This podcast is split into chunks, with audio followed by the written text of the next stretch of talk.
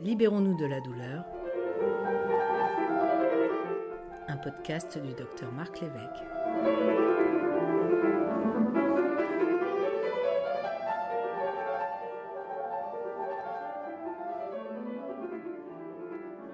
Bonjour à tous et bienvenue pour ce nouveau Café Sapiens sur un sujet qui nous tient à cœur à l'Institut Sapiens, celui de la lutte contre la douleur chronique. Des- un problème qui touche 12 millions de Français, donc c'est un vrai problème de société dans notre pays. Et pour partager son expérience et pour nous donner des- de sages conseils, nous avons le plaisir et l'honneur de recevoir Marc Lévesque. Bonjour Marc. Bonjour Dominique. Alors Marc est neurochirurgien, il exerce à Marseille, il a été euh, formé euh, en France, en Belgique, euh, au Canada. Euh, euh, il fait partie de l'Observatoire Santé et Innovation de l'Institut Sapiens, il est notre expert sur le sujet de la, douleur chronique. Et il a publié l'année dernière, j'en profite parce qu'on est au bord de l'été, donc c'est le moment où il faut acheter les livres, il a, profit- il a publié pardon, un excellent livre, Libérons-nous de la douleur, euh, vraiment passionnant, donc je vous invite à le parcourir si le sujet, bien évidemment, vous concerne. Et je pense que si vous êtes là, c'est que ça vous concerne. Euh, avant de, commencer, euh, je vous rappelle que vous pouvez poser toutes les questions que vous souhaitez à travers la fonction euh, questions-réponses QR au pied de votre écran. Donc n'hésitez pas, écrivez votre question. Et puis, dans la dernière partie de notre Café Sapiens, Christina nous passera les, les questions et on pourra y répondre avec Marc. J'ai une toute petite recommandation, comme je le fais à chaque fois qu'on parle de la douleur chronique. Euh, ne posez pas des questions personnelles qui, euh, dont la réponse serait un diagnostic médical, d'accord? Euh, On n'a pas le droit de faire des diagnostics médicaux comme ça en direct. C'est pas parce que ça passe en visio que c'est une téléconsultation. Ce n'est pas une téléconsultation, ce n'est qu'une conférence. Donc, ne posez pas des questions trop personnelles auxquelles on ne pourrait pas vraiment répondre. Bon, Marc, on s'est choisi un, thème aujourd'hui, euh, la technologie au, secours de la, de la douleur chronique. Alors, quand on appelle les secours, c'est qu'on ne sait plus quoi faire d'autre. hein. Et il y a une notion, euh, je ne sais plus quoi faire, et il y a une notion d'hyper-urgence. Il faut, il faut qu'ils arrivent vite, et on espère qu'ils arrivent vite. Alors, est-ce que, est-ce que la douleur euh, chronique, pardon, est-ce que la technologie, pardon, peut en effet solutionner dans l'urgence beaucoup des problèmes de, des douloureux chroniques Est-ce qu'il y a urgence? Ah, alors, il y a une urgence à la douleur. Et la douleur, c'est, bon, tu as dit le terme, là, 12, 12 millions, 14 millions euh, de douloureux chroniques. Le livre blanc de la douleur en, en 2017 faisait état de seulement 3% des patients avec des douleurs chroniques qui pouvaient accéder dans les centres de la douleur. Et de façon globale, près de 70%, toujours dans ce livre blanc de la Société française d'études et de traitement de la douleur, la SFETD, euh, 70% des patients interrogés euh, étaient- n'étaient pas satisfaits de leur prise en charge, n'étaient pas satisfaits du traitement. Enfin, non, pas, satis- pas satisfaits de leur prise en charge, n'étaient pas satisfaits en fait du soulagement qu'ils avaient. du Ils soulagement. pouvaient, avoir, ils pouvaient avoir une prise en charge Ouais, ouais. et les gens dans la douleur sont, mais- sont dévoués. Mais euh, voilà, là, en fait, il y a urgence parce que c'est vrai, depuis maintenant 30 ans, du domaine du, médicament, hein, des de médicaments antidouleurs, des antalgiques, en fait, il n'y a eu aucune, euh, aucune avancée significative. Bon, la morphine, elle est très ancienne. Les antiépileptiques, les antidépresseurs. Bon, d'ailleurs, il y a une étude euh, récente qui est sortie de la revue Cochrane qui montre que finalement, les antidépresseurs, euh, ils ont une action qui est quand même assez faible, proche de celle du, placebo, à l'exception d'un, la, la duloxétine. Donc c'est vrai qu'on est assez démunis en termes de, de médicaments, et d'autant plus qu'en France, mais pas seulement en France, on a une culture du médicament qui est assez forte. Mhm. Euh, dans, dans nos études euh, médicales, ben, en fait, un symptôme, un médicament. Et puis en plus de ça, des consultations, euh, Dominique, qui sont chez le généraliste. Bon, un accès qui est difficile chez le généraliste, hein, les Mhm. déserts médicaux. Bien sûr. Sapiens s'en est emparé à juste titre, mais donc des consultations qui sont de plus en plus courtes. Bon, c'est quoi la tentation dans une, consultation de plus en plus courte? Ben, C'est de prescrire, sortir l'ordonnancier, un médicament et puis un, examen. Donc voilà, euh, la, prise en charge médicamenteuse montre de plus en plus ses limites et, la prise en charge est, saturée en fait. Donc euh, oui, effectivement, il y a, urgence à, prendre en charge la, douleur chronique, euh, comme tu le disais.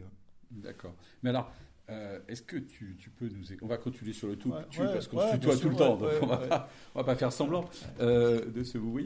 Euh, est-ce que tu peux nous expliquer pourquoi est-ce que les médicaments traditionnels ne peuvent pas venir à bout de cette douleur chronique? Est-ce qu'il y a des explications Pourquoi Alors, ça ne marche pas? Ouais, tout à fait. Alors, il y a des explications biologiques, parce qu'on en revient toujours au même, la douleur, c'est un problème biologique, psychologique et social. hein. C'est la fameuse dimension bio- biopsychosociale de la, de la douleur. Donc, les médicaments dans la douleur chronique, hein, j'entends, là, il faut bien différencier la douleur aiguë de la douleur chronique. La douleur aiguë, on est assez efficace. Euh, c'est la douleur post-opératoire, c'est la douleur liée euh, à un traumatisme, euh, ça, on sait la traiter. Et là, les morphiniques, les médicaments à base de morphine, et on parle de, du- du- des paracétamol, de la codéine, du tramadol, de la morphine, de l'oxycodone, ont toute leur place. Et on- même, même par- parfois, je dirais, il, faudrait même euh, y avoir recours plus, plus rapidement, Mhm. euh, je pense, chez les, les enfants, les personnes âgées qui ont des douleurs aiguës, et notamment, euh, Dominique, dans la douleur cancéreuse. La Mhm. douleur cancéreuse, qui, qui sont quand même des douleurs pas toujours bien, bien, bien contrôlées. Et, et d'ailleurs, ça interviendrait, à mon sens, sur le débat sur euh, l'euthanasie. Parce qu'à partir du moment où on souffre On moins, souffre et que... la, la- la question de l'euthanasie, elle se, elle Elle se se règle- pose différemment. Mhm. Donc voilà, là, je, je t'ai parlé de la douleur aiguë. Aiguë, Bah, dans, la, de- dans la douleur chronique, qu'est-ce qu'on a à disposition? Les morphiniques, hein, on, en a, on en a parlé, euh, dont les, on, on reviendra d'ailleurs, je vois que, que tu as pris le- la dernière euh, Ouais, une du, Bah, du Figaro Santé. Voilà, c'était lundi matin dans le Figaro Santé, hein, c'était- c'est clair. hein, Ouais. Voilà, donc les, les- les opioïdes montrent vraiment de plus en plus leurs limites dans la douleur chronique et je pense qu'il faudra qu'on en, on en dise un mot, notamment de l'épidémie, de la pandémie euh, de- de- d'overdose sur opioïdes prescrits qu'il y a eu aux États-Unis. C'est c'est une véritable hécatombe qui est supérieure à celle du Covid, qui était supérieure en termes de morts à la guerre du Vietnam. Donc ça, les opioïdes, on en reparlera, montrent franchement leurs limites dans la douleur chronique. Et, et Est-ce qu'on peut en parler tout de suite comme Ouais, ça on, peut en parler tout de suite. Tout de suite. Bon, les, les opioïdes, on a ouvert un peu cette boîte de Pandore dans les années 90 de prescrire les opioïdes dans la douleur chronique non cancéreuse. Mhm. Et cette boîte de Pandore, elle était ouverte aux États-Unis et c'est, ça a été un, c'est un scandale. C'est un laboratoire qui a commencé en fait à, à faire la promotion des morphiniques et notamment de l'oxycodone dans la douleur chronique non cancéreuse. Alors, ça a été euh, bah, tout de suite, il y a eu un, un marketing très agressif, très, très agressif autour de Mhm. ça. D'ailleurs, je te recommande un livre qui vient de sortir, qui a été le livre préféré de Barack Obama en 2021, c'est L'Empire de la douleur, Mhm. qui est un livre passionnant qui, qui se lit comme un thriller, où le journaliste explique comment euh, un laboratoire, pour Dew Pharma, a élaboré une stratégie pour euh, que l'on prescrive dans les lombalgies, dans les douleurs chroniques non cancéreuses. Et ça a été, par un marketing assez, habile, avec euh, même d'ailleurs des, cabinets de conseil qui ont participé, et ça se solde aujourd'hui avec des, procès, des centaines de millions de dollars, ça a été en fait de faire la promotion des morphinides, des cloxygodone dans la douleur euh, chronique non cancéreuse. Alors, ça a explosé, hein, le médicament qui, qui a été prescrit à ce moment-là, c'est l'oxycodone, Mhm. a fait un bénéfice, hein, je parle de bénéfice, pas Ouais. de chiffre d'affaires, de 35 milliards de dollars. Ouais, Donc euh, ça a été effectivement un... Mais très vite, on s'est aperçu qu'au niveau santé publique, c'était désastreux. Mhm. Parce qu'il y avait bien sûr de l'accoutumance, des overdoses, et puis un phénomène que l'on connaît bien quand on s'intéresse à la douleur, euh, c'est l'hyperalgésie induite par les morphiniques. C'est-à-dire que non seulement vous êtes, il y a les problèmes d'accoutumance, Mhm. mais en plus, plus on prend de la morphine, plus le seuil douloureux s'abaisse. C'est pour des raisons Donc, euh, biologiques. C'est le chat qui se mord la queue. Voilà. C'est non seulement le problème d'accoutumance, mais aussi bah, on est obligé d'augmenter les doses Ouais. parce qu'on devient de plus en plus, entre guillemets, douillé. Ouais. Euh, et ça, c'est l'hyperalgésie induite par les morphiniques, c'est bien, bien documenté.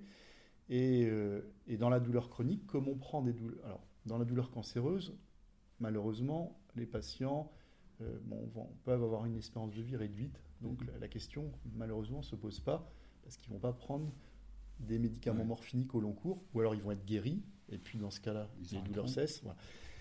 Mais chez les patients douloureux chroniques qui prennent ça pendant des, des, des années, eh bien, leur seuil douloureux petit à petit s'abaisse et toutes les nouvelles douleurs deviennent plus, euh, plus, euh, encore plus, plus pénibles.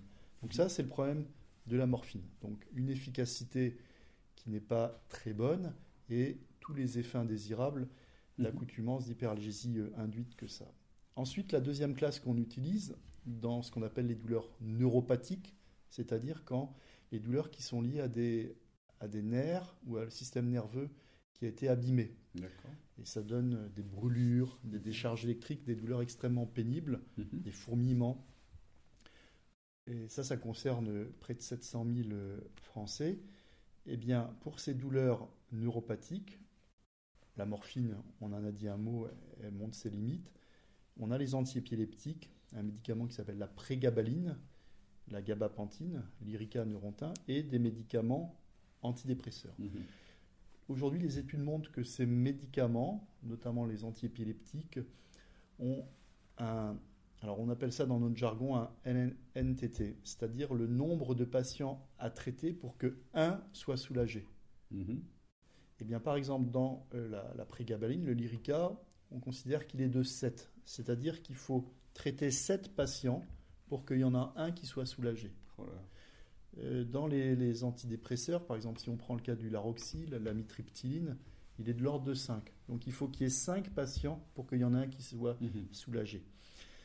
Donc, une efficacité, j'allais dire, biologique qui, n'est- qui est faible. Mhm. Euh, et à côté de ça, euh, Dominique, il y a le problème des, des effets indésirables. C'est-à-dire que non seulement vous n'êtes pas bien soulagé, mais en plus, bah, vous, pouvez être somnolent.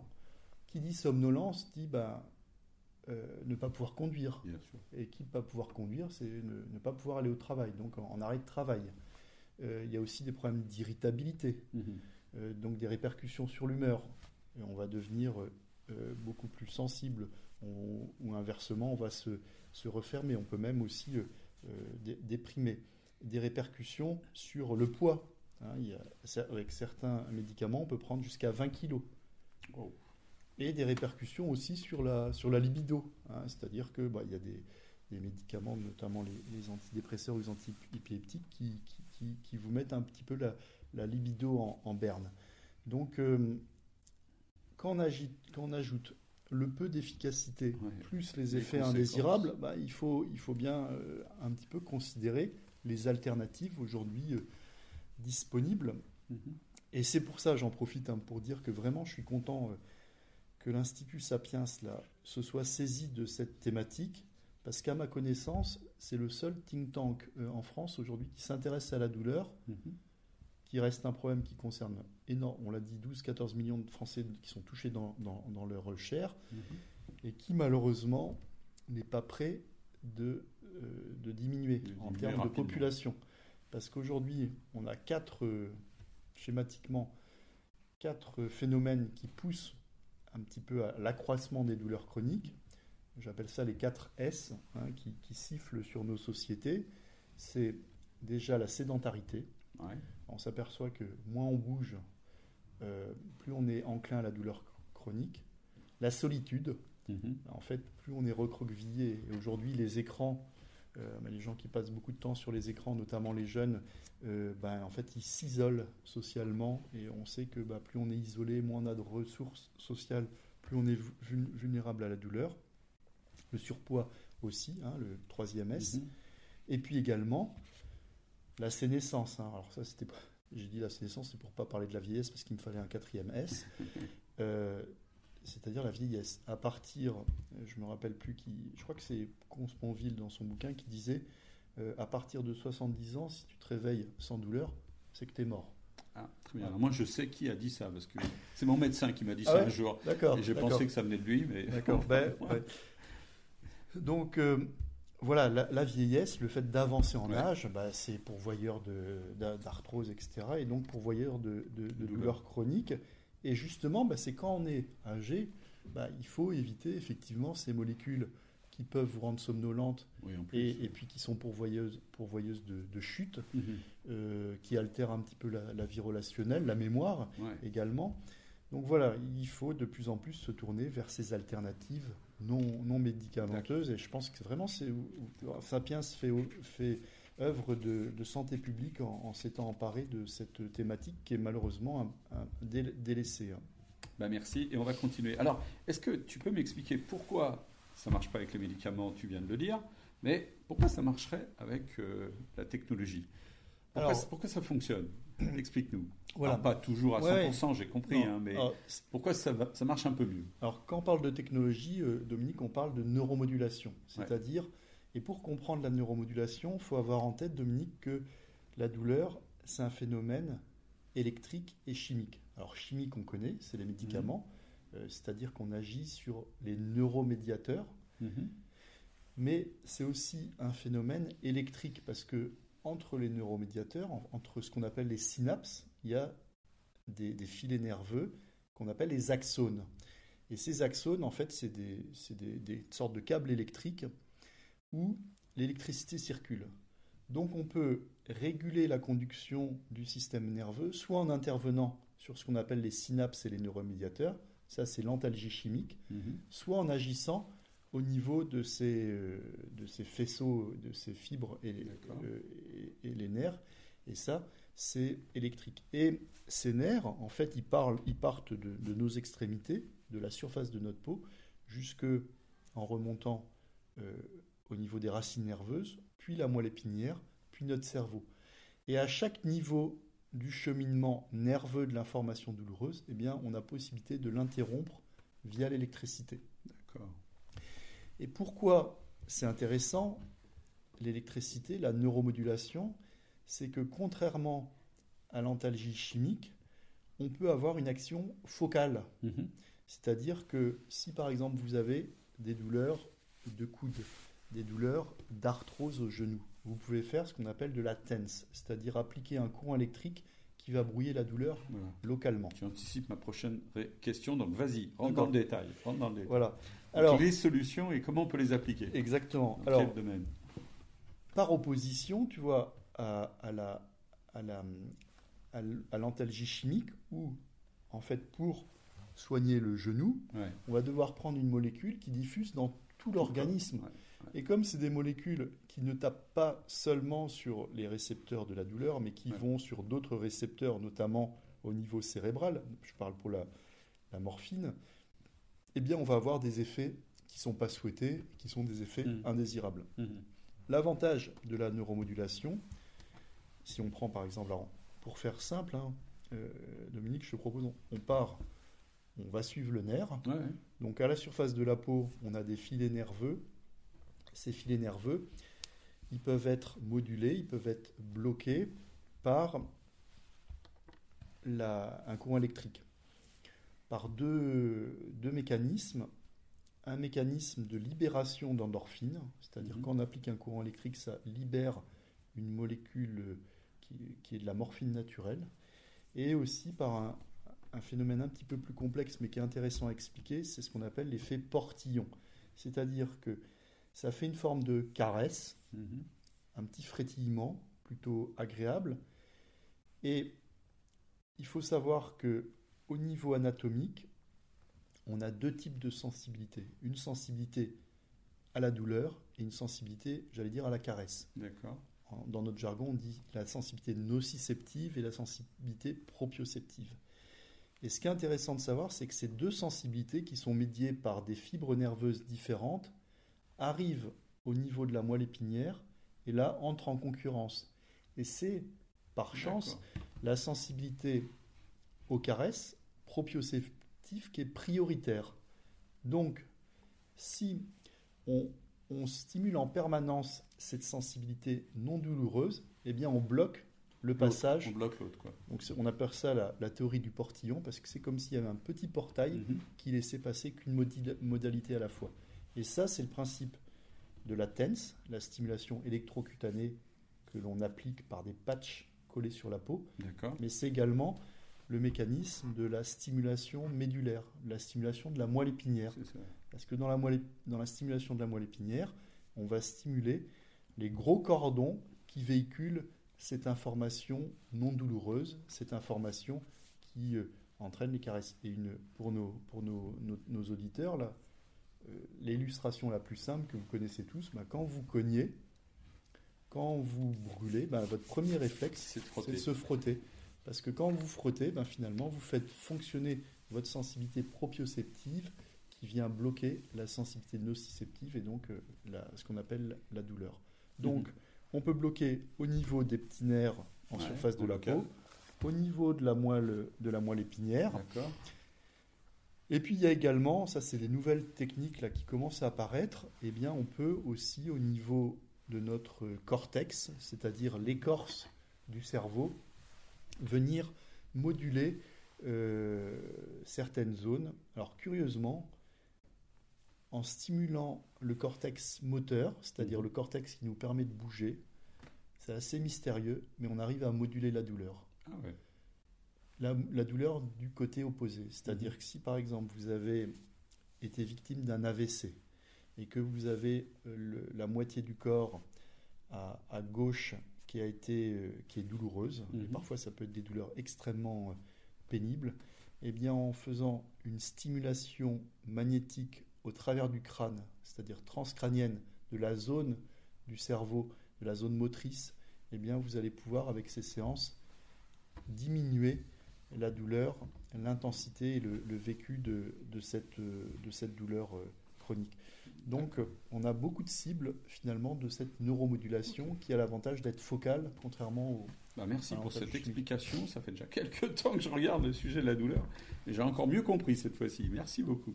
Euh, j'espère que c'est très clair aussi pour vous qui, nous suivez. Alors, euh, finalement, il y, a, trois solutions, c'est ça, du point de vue euh, technologique hein, Tu as dit la TENS. Euh, la neuromodulation. La moelle épinière, même certains, même il y a un ganglion qui, qui sort de la moelle qu'on appelle le, ganglion dorsal de la moelle épinière qu'on peut aussi neuromoduler.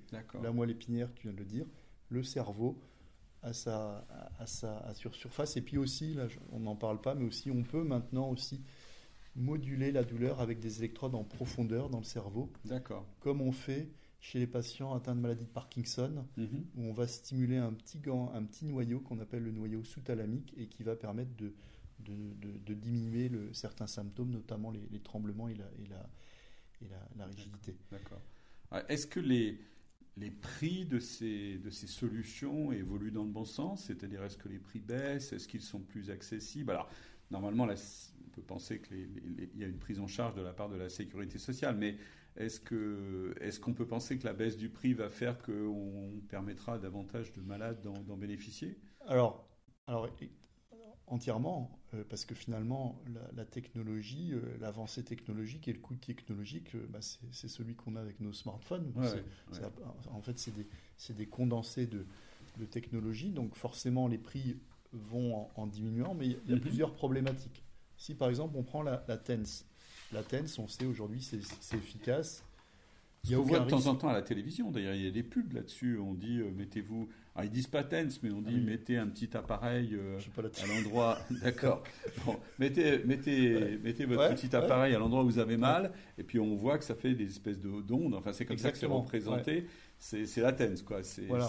Alors ça, bon, il y, a, y a TENS et TENS, il y a toutes sortes de dispositifs. Là, moi, je te parle des dispositifs médicaux qui, qui ont été testés, qui ont été homologués, euh, pour lesquels, qui, qui, peuvent, qui sont prescrits par des, médecins qui sont remboursés. Mm-hmm. Ce qui est quand même un peu cocasse aujourd'hui, c'est que ces thérapies qui ne présentent vraiment aucun risque, à part peut-être parfois des phénomènes un peu d'allergie, il n'y a personne qui s'est jamais électrocuté, eh bien, il y a très peu de médecins qui peuvent les prescrire. Ah oui. Il faut soit être dans un centre de la douleur. D'accord. donc là, je te disais tout à l'heure, il y a, moins de 280. Moins de 280 et il y a seulement 3% qui ont accès. Donc, euh, soit quelques médecins spécialisés dans la douleur qui ont, qui ont les, diplômes. Donc en fait, aujourd'hui, c'est beaucoup, beaucoup plus facile de prescrire des, des, morphiniques dont, euh, et dont on connaît les effets secondaires que ces thérapies qui sont qui sont, qui sont efficaces et qui, qui, présentent finalement assez peu de risques. Ça, c'est le problème de la, de la TENS. Le problème de la RTMS. Ça, RTMS, ça veut dire stimulation magnétique transcrânienne répétée.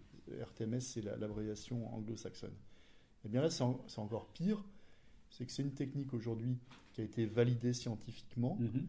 mais pour lequel euh, on n'a pas encore de euh, code, code, euh, de code au niveau de la sécurité sociale.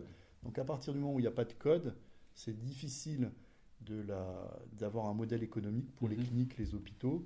Donc euh, bon, ça se, ça se fait avec des assimilisations de, de code. Enfin, c'est assez boiteux à tel point qu'il y a encore beaucoup d'établissements qui hésitent à, à acquérir ces, ces- ces matériels, ces matériels innovants parce que euh, ils savent pas si ça sera remboursé ou pas un jour. remboursé.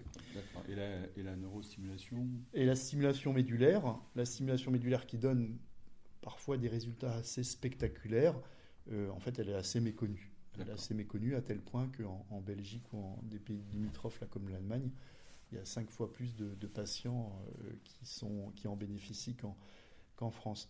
Donc il y, a, il y a des véritables freins euh, économiques, euh, réglementaires à l'accès à ces, à ces thérapies qui sont une, une alternative aujourd'hui précieuse dans, dans la prise en charge de la, de la douleur. D'accord, d'accord.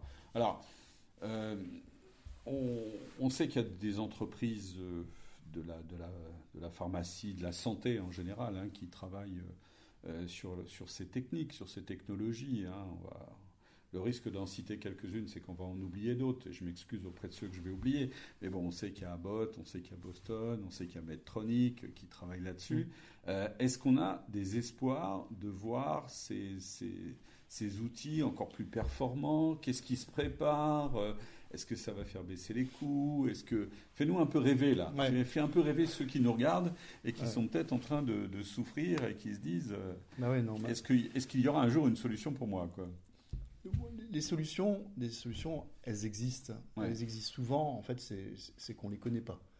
Donc, euh, et pour les connaître, il faut, faut accéder aux bonnes personnes, il faut accéder au centre. Donc là, il y a véritablement un problème politique, c'est-à-dire que pour euh, accéder au centre de la douleur qui sont surchargés, qui sont, j'allais dire, assez hospitalo-centrés, hein, puisque là, tu, tu- tu- tu faisais état là, des 280 centres de la douleur, qui pour la plupart sont, Sont dans attachés à sont- un CHU, un quoi. CHU. Ouais. Bon, c'est un petit peu euh, comme si bah, on pouvait accéder aux au, aux médecins généralistes que par les urgences. Mhm, mhm. Il n'y a pas ce maillage euh, libéral, ce maillage de ville qui permettrait en fait un, un accès plus, plus facile aux, médecins, aux, aux médecines de la, de la douleur et aux alternatives non médicamenteuses, parce que c'est souvent les médecins algologues qui euh, orientent vers euh, les techniques alternatives Mhm. non médicamenteuses. Alors là, tu as cité trois industriels Et il y en a euh, hein, américains qui sont Oui, des grands acteurs de la euh, stimulation médulaire. D'accord, d'accord. Mais on a quand même la chance d'avoir aussi Des acteurs euh, français, français, notamment pour la stimulation euh, magnétique transcrânienne, des Cineca là, qui, sont, qui sont en Bretagne. On a la chance aussi d'avoir un acteur euh, français pour euh, euh, la, la stimulation euh, cutanée, la Mhm. euh, Sublimed là, euh, avec- l'Actitense, hein, ce qui, en fait, c'est un TENS que tu peux piloter avec euh, ton, ton téléphone. Euh, donc, c'est vrai que si on devait parler de la, la réindustrialisation de notre pays, là, je sais que c'est un thème qui est, qui est cher à, à Sapiens, euh, il n'y a, pas, dans le domaine de la stimulation médulaire, on n'a pas d'acteurs euh, français, ni même européens. En fait, c'est des, grandes- des grandes sociétés euh, américaines qui... euh, alors, on parlait technique tech, on parlait industriel, mais il faut Mhm. surtout pas euh, négliger en fait les, ce qui est ni de l'ordre de la des médicaments, Mhm. ni de l'ordre de la technique, Mhm. la neuromodulation, Mhm. c'est tout ce qui est le sport, D'accord. l'activité physique adaptée, qui est en fait très efficace, j'allais dire, avec que des effets désirables. D'accord. Donc, Plus vous faites du sport. plus vous faites du sport, bah, ça, ça- alors à condition que ce soit adapté, hein, bah, c'est sûr que le- il faut que ce, soit, que ce soit une activité physique qui, ne réveille pas les douleurs, parce que Mhm. sinon ça va vite décourager Oui. le, le patient. Bah oui. Donc c'est pour ça qu'on appelle l'activité physique adaptée. Dans certains dans certaines régions, il y a même des villes comme Strasbourg où c'est remboursé. Mais là, on, tarde, on a, on a, on a un, train de, de, retard. Donc l'activité physique, c'est un très bon moyen de prévenir la douleur mhm. chronique et de la combattre. Notamment toutes les douleurs rachidiennes, les douleurs lombaires. Mhm. Euh, le mouvement, il y avait toute une pub, là, je ne sais pas si tu te souviens, il y a encore 2-3 euh, ans de la sécurité sociale. Le dos, le traitement, c'est le mouvement. Oui, c'est le mouvement. on voyait des, nageurs, etc. Donc il y a tout ce qui est mouvement, l'activité euh, physique. Et puis il y a mobiliser les ressources cognitives, les ressources intellectuelles, la méditation. L'hypnose. Euh, l'auto-hypnose, la méditation de pleine conscience, qu'on appelle aussi les thérapies cognitives et comportementales, qui vont en fait euh, travailler sur, euh, sur la douleur. Pourquoi finalement Qu'est-ce que ça représente? Le fait de se dire par exemple que la douleur que l'on a, elle n'est pas forcément le symptôme de quelque chose de grave, ça diminue l'anxiété et, donc ça diminue, la douleur. Hein. c'est ce qu'on appelle par exemple le, catastrophisme. Mhm. On se dit que bah, si on a mal, c'est qu'il y a quelque chose qui se trame. Et donc on focalise sur la douleur parce qu'on se dit bah, le médecin il est passé à côté et si, euh, si mhm. ça se trouve c'est une rechute de cancer, si ça se trouve on ne va pas diagnostiquer. Donc ça c'est des trucs psychologiques, hein, notamment les, ce qu'on appelle les TCC, les thérapies cognitives comportementales s'en sont emparés parce qu'on peut travailler dessus avec de très bons résultats. Mhm. On diminue un petit peu cette charge d'anxiété autour de la, de la douleur. La musique aussi, hein, la musicothérapie, c'est quelque chose d'assez, efficace, c'est, connu, ça permet de diminuer la douleur aiguë et la douleur chronique. Donc il y a, même des, des, entreprises, il y a une entreprise euh, française qui, euh, qui travaille, euh, alors je, suis désolé, j'ai un, trou de mémoire, ça va me, me revenir, qui, qui, qui, travaille sur ces, sur ces solutions de la, de la, de la musique. Euh, Et qu'est-ce qui pourrait évoluer euh, par rapport à ces techniques que tu, que tu as évoquées? Est-ce que, est que la puissance pourrait évoluer? C'est-à-dire que, en, je ne sais pas, en utilisant moins souvent euh, la tense, mais en mettant avec une puissance différente, ça pourrait être plus efficace? Enfin, tout à fait. Est-ce qu'il y a des options pour que ça, dire, surpasse des, des, des douleurs qui, qui, persistent malgré, euh, malgré les systèmes, malgré, malgré l'utilisation des, des, solutions technologiques? C'est vrai que la, la, technologie, par sa puissance, aujourd'hui, va permettre de plus en plus de se rapprocher de, de la nature, de la physiologie humaine. C'est-à-dire mmh. que, tu prenais l'exemple de de la tense ou de la stimulation médulaire, c'est-à-dire qu'on va arriver à sculpter des ondes électriques qui, sont de plus, qui se rapprochent de plus en plus des ondes naturelles et donc qui miment la, nature. Donc là, on va gagner en efficacité. On peut même aujourd'hui envoyer des, courants électriques mhm. euh, qui sont même pas perceptibles parce qu'ils sont très particuliers ou parce qu'ils ont des fréquences très rapides mhm. qui font que le patient ne sent pas la stimulation mhm. médulaire, mais en revanche il a l'effet antalgique. D'accord. Donc, c'est ce qu'on appelle des, des, modes de stimulation infra, infrasensibles. Où, euh, et en fait, l'idée, l'idée euh, Dominique, c'est de pouvoir oublier ces dispositifs comme on va oublier la douleur. Ouais, bien sûr. Et il y a des techniques, là, notamment des neurostimulateurs, qui, euh, sont telles, qui, sont de plus en plus puissants et qui vont s'adapter en fonction de nos activités à envoyer plus ou moins de, de courant. Donc la, la technologie qui est, exponentielle, hein, mm. euh, elle va forcément euh, continuer à être, être très féconde. Et, je pense que moi, je me tourne davantage vers ces technologies que vers la chimie, parce qu'en fait, au niveau des molécules, on ne voit pas arriver grand-chose. Alors, il y a eu deux, deux, deux, avancées dont il faut toucher un mot. Ça a été la toxine botulique hein, qu'on utilise ah, en chirurgie esthétique. Je, viens de parcourir sur mon téléphone, c'est pas que je vous avais laissé, hein, mais je viens de parcourir sur mon téléphone les questions que, que Christina nous envoie. Et il y a la dernière question que j'ai dans ma liste, c'est que penser de la toxine botulique en sous-cutanée Alors, très, bon sujet. Alors donc, euh, merci. Toxine botulique, c'était utilisé auparavant, euh, enfin c'est encore utilisé maintenant, dans, euh, en, chirurgie esthétique. Mais pas seulement. On l'utilise, la, toxine botulique, elle a pour effet de, elle a un effet musculaire. C'est pour ça qu'elle efface notamment les rides. Mais aussi, elle a un effet nerveux sur Mhm. certains récepteurs qu'on appelle, je le dis parce que celui qui les a découverts il y a deux ans a eu le prix Nobel, on appelle ça les récepteurs TRPV1. Bon, c'est un mot un peu barbare pour euh, dire que ces récepteurs, ils sont sensibles à la toxine botulique et on peut par des, euh, un des, des micro-injections sur la zone douloureuse. Bon, il faut que ce soit une zone qui soit quand même pas trop étendue, euh. Dominique. Et si c'est une zone pas trop étendue, en faisant régulièrement des injections de cette toxine botulique, on va petit à petit pouvoir faire reculer la douleur dans ce territoire. Et il y a une autre technique qui est un petit peu du même, enfin, qui s'attaque à ces mêmes récepteurs, mais par un mécanisme différent. C'est les patchs de capsaïcine. On appelle ça le Cutenza. C'est un piment très très fort qui va finalement, à force d'application, alors ça brûle hein, quand on le met, c'est pour ça qu'on peut faire ça qu'à l'hôpital. Mhm.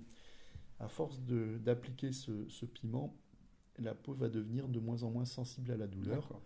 Et euh, donc voilà, ça c'est deux avancées quand même significatives dans le domaine de médicamenteux des, des dernières, euh, des dernières années.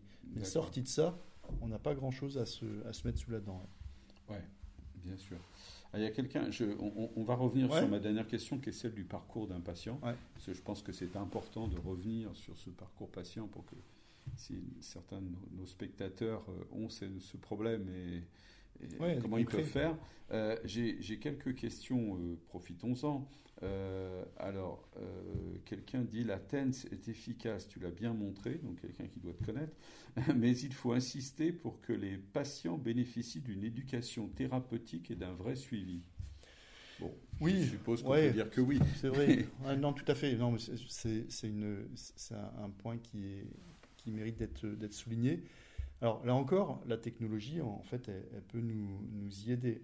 Euh, ben, moi, chaque fois que je fais une- ce type de prescription, je mets un QR code avec, euh, qui renvoie à des tutos D'accord. pour euh, que le, patient puisse. Puisse, mais bon, effectivement, s'il peut y avoir, parce qu'il y a aussi le problème de, de la ressource en termes de, de- en termes de soignants et notamment d'infirmiers d'in- d'infirmières. Mhm. Si on peut effectivement avoir un, un suivi un peu personnalisé euh, par euh, un, un soignant qui va montrer les programmes à quel Mhm. endroit, ça c'est rêvé. Mais aujourd'hui, dans un petit peu dans l'état de, de, de carence euh, en, en- de moyens, notamment humains dont on se trouve, bah, parfois faut, faut- Ouais, ça risque de. Mm. D'où peut-être les associations les associations, il y a patients, la, FVD, la FVD qui fait un fait travail, un travail et, remarquable. On salue Madame de Paris, qui est peut-être avec nous. Voilà, non, c'est, c'est vrai que les associations et notamment les, les patients experts, Mhm. euh, je- enfin, c'est, une richesse euh, très importante justement pour, euh, pour, pour l'information, pour l'axe, pour connaître un petit peu toutes les ressources dont on dispose dans la douleur et comment utiliser ces, ces ressources. Et, et pour ça, effectivement, il y a aussi la- l'association française là, de, de fibromyalgie avec, Madame, avec Carole Robert qui fait, qui fait un travail remarquable pour permettre l'accès à un maximum de patients à ces, à ces structures et à ces solutions. D'accord. Alors j'ai une autre question sur la TENS et je pense que c'est la même source. Mais est-ce que si, est-ce que si la TENS ne fonctionne pas sur un patient, cela présage que la neuromodulation ne fonctionnera pas ou est-ce que la neuromodulation peut fonctionner même si la TENS ne fonctionne pas? Ah, on a des questions. On a euh, des ouais, questions très- pointues, non, non, là, des hein, questions- non, mais c'est une question extrêmement euh, intéressante. Alors, si la TENS fonctionne, c'est-à-dire les, les patchs que l'on colle sur la zone cutanée, il y a de fortes chances que la stimulation médulaire. Fonctionne. Fonctionne. Donc. Inversement, Inversement, si- c'est le plus si- important. ouais, si ça fonctionne pas, la stimulation médulaire peut fonctionner. D'accord. Voilà. Bon. Alors parce que bon, je- tout à l'heure, un petit peu schématiquement, là, j'ai parlé de, de la, de la sensibilité aux caresses, la sensibilité à la douleur. Mhm. En vérité, lorsque l'on stimule la moelle épinière, il y a des mécanismes beaucoup plus complexes qui sont à l'œuvre, notamment au niveau cérébral. Mhm. Et notamment sur, euh, on va venir euh, interagir avec la dimension émotionnelle de la, de la douleur. Et ça, les études par imagerie euh, fonctionnelle, où on met des patients douloureux et on voit un petit peu ce qui se passe au niveau du cerveau quand ils sont stimulés et quand ils ne sont pas stimulés, on voit qu'il y a un effet sur les structures cérébrales. Donc c'est beaucoup plus complexe en fait que ce que je, je expliqué. Mais c'est déjà une première explication. Euh, on continue. Est-ce que les douleurs reprennent lorsque la neuromédulation s'arrête? Est-ce que c'est curatif ou uniquement un traitement ponctuel? Alors, c'est très, bah, je sais pas, mais non, mais les, les questions sont effectivement pertinentes. Alors, c'est comme les médicaments, c'est-à-dire que à partir du moment où on arrête le traitement, la douleur revient. Mhm. Bon, c'est valable pour les médicaments, c'est valable pour la c'est valable pour la stimulation médulaire. À une différence près, c'est que à force de ne plus souffrir, il y a une sorte de répit, une sorte de mise au repos du système de la douleur, comme s'il reprenait souffle et il y a un petit peu une désensibilisation à la douleur. C'est-à-dire que la douleur devient moins prégnante. On va reprendre le travail, on va réinvestir d'autres d'autres sphères de sa, de sa vie on va mettre un petit peu la, douleur à, distance. Mhm. Et donc, même si à un moment donné, la stimulation médulaire, par exemple, on le voit avec des patients dont la, batterie vient de tomber en rade. Parce que, bon, ben, eh bien, la douleur, parfois, peut revenir aussi violemment qu'avant, mais parfois, en fait, ils s'aperçoivent que quand même la douleur a, a, reculé. D'accord, d'accord. Très bien. Mm. Euh, on n'a pas abordé sujet, enfin on l'a pas abordé directement. Je pense qu'on vous allez voir, on l'a quand même un peu couvert. C'est quid des résultats de l'expérimentation du cannabis médical dans le traitement des douleurs neuropathiques? Alors, oui, bah là, c'est un, peu un, sujet de controverse. Oui. Euh, bon, le cannabis thérapeutique, on en a beaucoup, beaucoup, beaucoup parlé, même trop, parce que moi, il y a eu un moment donné à ma consultation, j'ai pas. Euh, on me posait la question euh, on ne me demandait pas est-ce que je suis éligible à la TINS, est-ce que je suis éligible à la RTMS, est-ce que le cannabis, euh, et j'ai même eu des, des, patients très, très âgés, je me souviens d'une patiente de 93 ans qui m'a dit euh, qu'il voulait que je lui prescrive du cannabis. Quand je lui ai dit que je ne pouvais pas, elle m'a dit qu'elle ferait les sorties de, lycée à 93 ans. Donc, pour dire que ça a été très médiatisé, je pense qu'il y a d'autres enjeux qui, qui, nous dépassent euh, notamment euh, bah, parce que le, cannabis a quand même des, dimensions sociétales. il y a le cannabis récréatif, etc. Mais bon, en deux mots, le cannabis, je pense que c'est utile, le cannabis thérapeutique, dans la douleur, pour certaines douleurs très mhm. précises.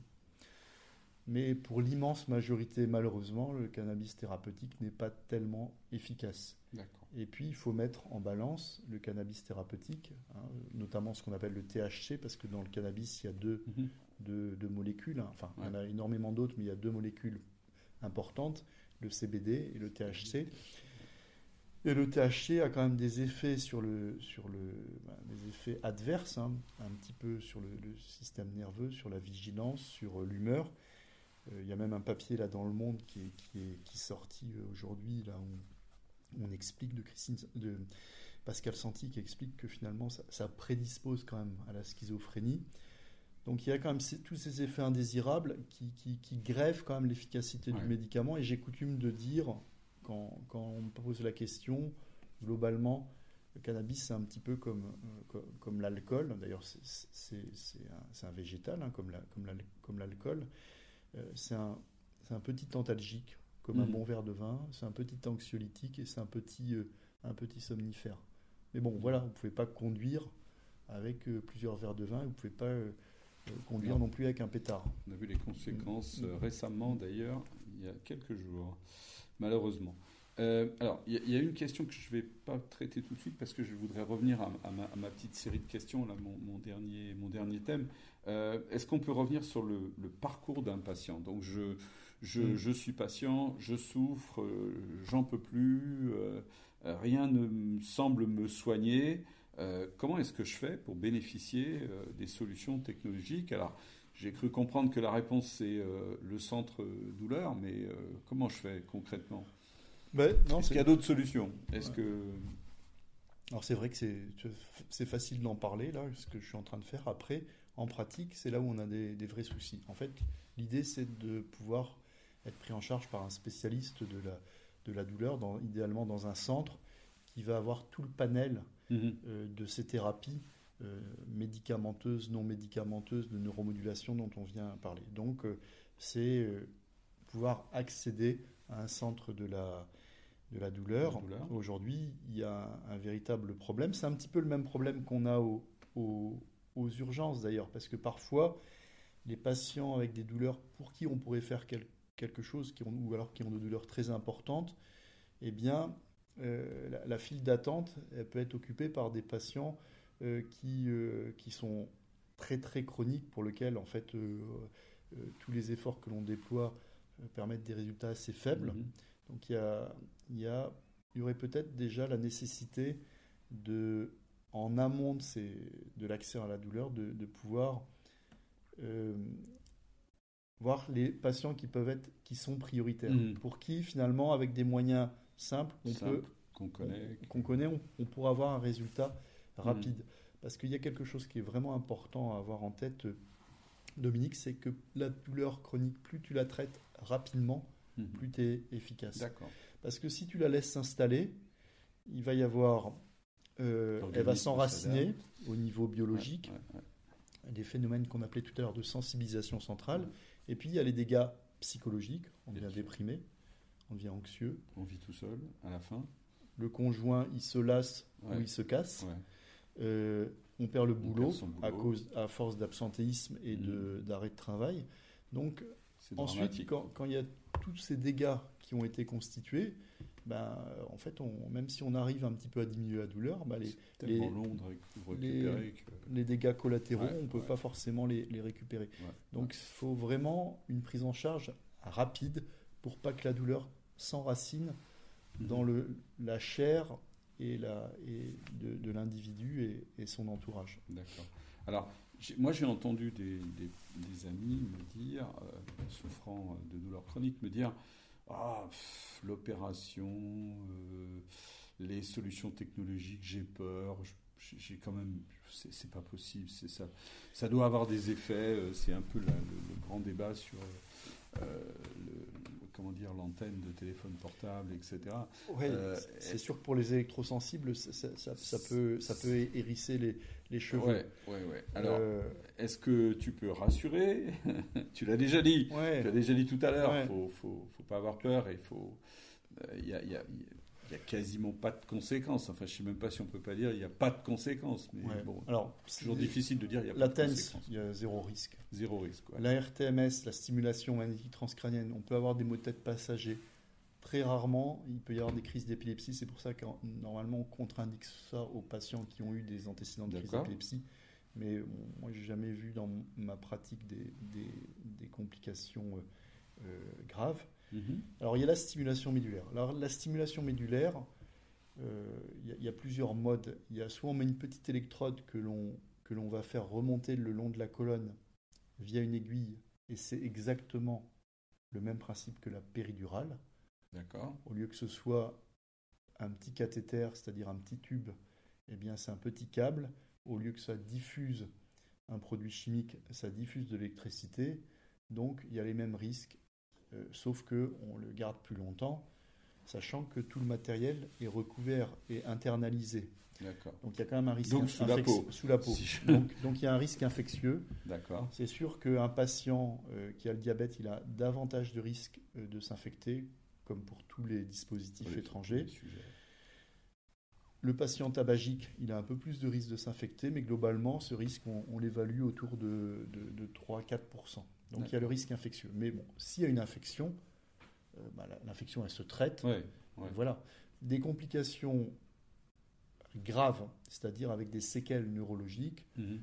Dans ma pratique, hein, je, je touche du bois, j'en ai jamais eu. hein. pourtant, j'ai une, grand- une grande activité dans le domaine. Donc, les, les complications neurologiques, elles sont excessivement rares. Donc ça, ça ne doit pas être un, Un frein. un- un obstacle. Après, il faut quand même avoir en tête que ce ne sont pas des solutions miracles.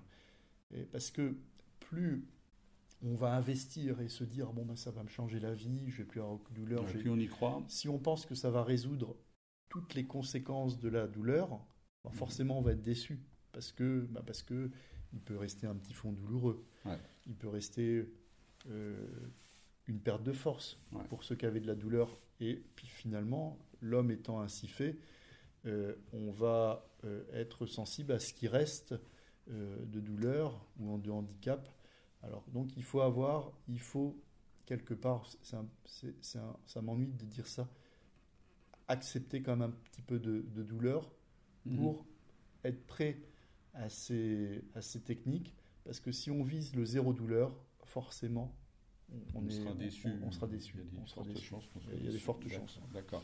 Alors, je pose la question que je voulais poser tout à l'heure, mais elle est plus appropriée maintenant. Euh, Quelqu'un nous pose la question suivante. À quel moment faut-il se poser la question de ces solutions technologiques impliquant une chirurgie? Faut-il avoir essayé tous- tous les antidépresseurs, anti, anti, anti-épileptiques, pardon, j'arrive pas à lire, avant d'envisager ce type de chirurgie Alors ça, c'est une très bonne, Je très bonne pense, question oui. à nouveau. Alors il y a des, aujourd'hui, on a des, des recommandations. Les recommandations, c'est il faut que ce soit une douleur neuropathique, c'est-à-dire une douleur qui soit liée à un nerf abîmé, les fameuses brûlures, des charges électriques, fourmillements. D'accord. Bon, ça, il faut qu'on ait essayé des solutions médicamenteuses. Et Mhm. or là, c'est là toute la difficulté. Parce que essayer toutes les solutions médicamenteuses, c'est pas possible. Mhm. À toutes les doses, c'est pas possible. Et puis, il y a aussi des solutions médicamenteuses. Je parlais de la morphine, euh, dont il faut se méfier. Mhm. Euh, commencer le tramadol, être à 400 mg de tramadol depuis plusieurs années, c'est bien plus dangereux, à mon sens, que de tenter ce type d'intervention. Donc il faut, et ça c'est un petit peu le, le rôle du médecin et de, l'équipe de la douleur, c'est de trouver le, le bon curseur, c'est-à-dire ne pas passer à côté d'une solution médicamenteuse ou non médicamenteuse simple, mais et inversement, ne pas s'entêter dans des traitements médicamenteux trop longtemps, puisque plus on perd de temps, plus la douleur s'enracine, plus les effets indésirables peuvent s'installer et peuvent désocialiser euh, l'individu, et plus il y a les risques d'accoutumance aussi qui peuvent s'installer. Donc c'est pour ça que c'est des professionnels de la, douleur, des médecins, des soignants qui euh, doivent prendre ce genre de décision. Et c'est pour ça, alors ça c'est un autre point, et je trouve que c'est assez bien fait, que c'est une intervention qui ne se décide que de façon collégiale. C'est-à-dire que moi, si on vient me voir, Marc Lévesque, en disant voilà, je veux que vous m'implantiez, non, ça se passe pas comme ça. En fait, le geste en soi, il n'est pas compliqué. C'est qu'il y a toute une réflexion autour, toute une Mhm. évaluation hum, biologique. hein. Il y a le neurologue qui intervient, Ouais. mais aussi une, une évaluation psychologique. C'est pour ça qu'il y a le psychiatre ou le psychologue qui, euh, qui sont également là pour euh, évaluer. Donc il y a au moins trois acteurs différents, Mhm. euh, en plus de l'implanteur, qui, euh, qui donnent leur avis. Et c'est vraiment pas le cas de toutes les interventions Non, chirurgicales. hein. On peut poser des indications, hein, je- en- notamment en neurochirurgie, tout seul dans, dans- dans son, son coin. Là, c'est quelque chose de collégial et d'une certaine façon, ça, ça garantit une, euh, une certaine un peu impartialité aussi. hein. Alors, il est temps de, conclure. Euh, merci pour vos questions qui étaient vraiment excellentes et qui nous ont bien obligés à réfléchir, enfin surtout Marc.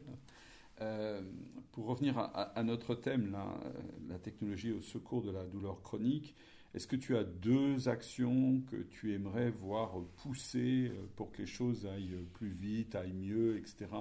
Et que nous, citoyens, hein, je le dis souvent, mais prenons rendez-vous avec, euh, on pourrait faire avancer en, prendre- en prenant rendez-vous avec notre député, notre sénateur, et en lui disant qu'il faut qu'il fasse avancer les choses, que vous connaissez du monde qui souffre et que vous souffrez même vous-même peut-être, euh, euh, avec les organisations professionnelles. On a cité la SFTD, euh, du côté des soignants, on a la FVD.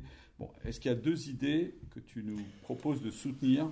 Alors, ça, pour ça, je, enfin, je pense que tu l'as déjà fait. Il y a Valéria Martinez, là, qui- de la présidente de la SFETD, qui, qui- qui répondrait beaucoup mieux, mieux que moi. En ce qui me concerne, à mon niveau, À ton niveau. je- Allez, voilà, à à toi mon- que je pose à- la question. À, à mon niveau, euh, avoir euh, eu- que la douleur, que la- l'algologie soit une spécialité à part entière.